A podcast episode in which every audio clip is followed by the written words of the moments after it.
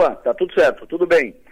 Olha, uh, hoje em Florianópolis, cinco vereadoras que estão ameaçadas de morte, uma foi caçada, inclusive, sim, elas estão ameaçadas. Uma delas de Giovana Mondardo. Elas se reuniram em Florianópolis, teve um ato de solidariedade, foi em Florianópolis com políticos e tal, e depois elas foram na Polícia Federal pedir proteção da Polícia Federal. E foram recebidas e a, a proteção foi assegurada. Repito, uma delas é a Giovana Mondardo, que falou conosco aqui nessa semana. Outro fato de hoje na capital do estado, o governador Jorginho Melo vetou a lei do PIX do pedágio, lembram? Foi aprovado na Assembleia que poderia passar, passar a pagar pedágio com o PIX. O principal argumento do governador é que o texto é inconstitucional.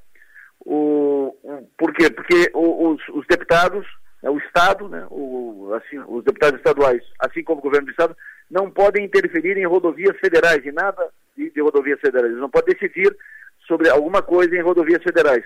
Rodovia federal é competência do governo federal. O Estado, rodovias estaduais. Então, isso é competência exclusiva. Se for assim, seria competência exclusiva do governo federal ou do Congresso Nacional, algo em rodovias federais. Mas isso é básico, né? Fico impressionado que os deputados tenham aprovado um texto no, inconstitucional no primário, no que é primário. De qualquer forma, já que fala em pedágio, enfim, PIX com pedágio não funciona. Não vai funcionar porque a lei é inconstitucional e tal. Segundo, pedágio, é, o pagamento de pedágio, acho que o caminho vai ser esse, essas alternativas que tem de passe livre, tem Veloy, tem passe livre, tem isso, tem aquilo, tá? que é o pagamento automático, você paga é, a, a passagem automática, você paga uh, automático na, na, conta, passou ali, marca e você vai pagando. É o caminho. Isso vai demorar mais um ano, mais três, quatro, cinco, mas é o caminho. É o pagamento automático, você paga automático na, na cancela, evita a formação de filas vai ser a alternativa. É uma questão de cultura, né? estabelecer cultura, porque é, é muito mais fácil para todos. Política. O MDB vai se reunir na segunda-feira com o governador Jorginho Mello às duas da tarde, quando o martelo será batido. O MDB reuniu ontem à noite com deputados estaduais, deputados federais, executiva, dois ex-governadores e tal, os dois ex-governadores, um, o Eduardo Moreira, e o, entre os deputados, o Tiago Zilli, aqui do Sul. Enfim, a discussão foi, entra no governo ou não entra no, no governo do governador Jorginho Melo.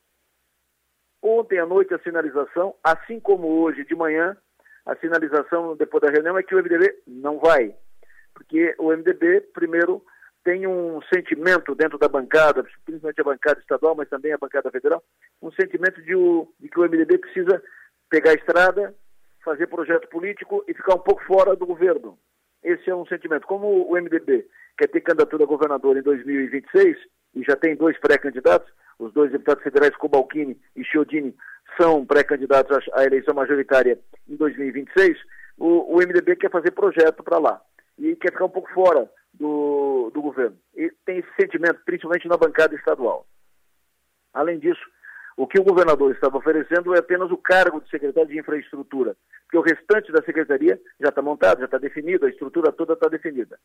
Então, por causa disso, ontem o, o MDB eh, sinalizou para isso e hoje de manhã, numa reunião da bancada estadual, também isso ficou fortemente sinalizado. Nós, inclusive, ouvimos hoje pela manhã aqui na São Maior o deputado Fernando Krelin, que é o líder do MDB na Assembleia Legislativa. À tarde, durante o dia, as coisas mudaram um pouco, né? não que o MDB aceitou, mas uh, as coisas foram um pouco amenizadas. O que era uma, uma sinalização muito forte, ela, ela freou um pouco. Os deputados e o comando do MDB, eles tiveram uma conversa com o Felipe Melo, filho do governador Jorginho Melo, que é um, um assessor informal do governador. Ele, eh, ele opera politicamente para o governador Jorginho Melo. Tra trataram disso.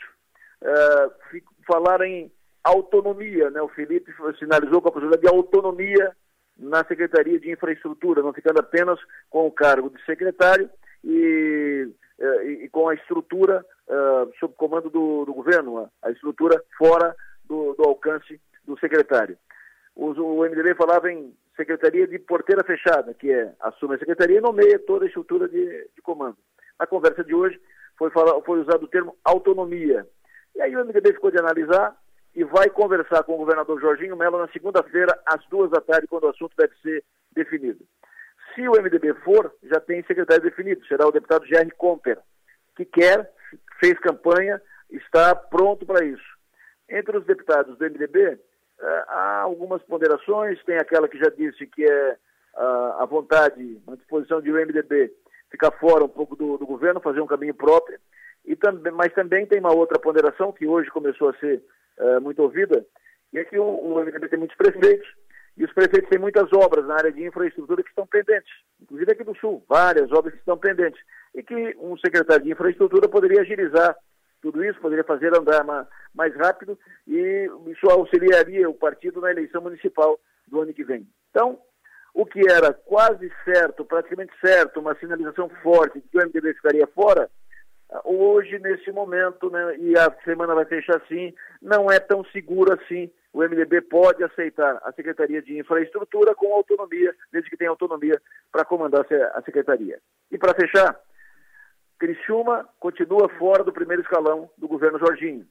Tem duas funções que estão mapeadas, uma diretoria da FESPORT e a presidência da SC Gás, presidência da SC Gás em especial, é importante, é um cargo importante para o setor produtivo de Criciúma, porque é o gás, as cerâmicas usam e tal, mas Criciúma continua fora do núcleo de poder, continua fora daquela mesa uh, do que senta com o governador para decidir para onde vão os investimentos. Não é uma boa notícia para a região. Isso vai dar mais trabalho para os deputados. Os deputados da região, uh, junto com os prefeitos, vão ter que suprir essa lacuna. Tem que pensar nisso. Eu volto para hora amanhã às sete da manhã. Bom descanso a todos, abraço. Até amanhã.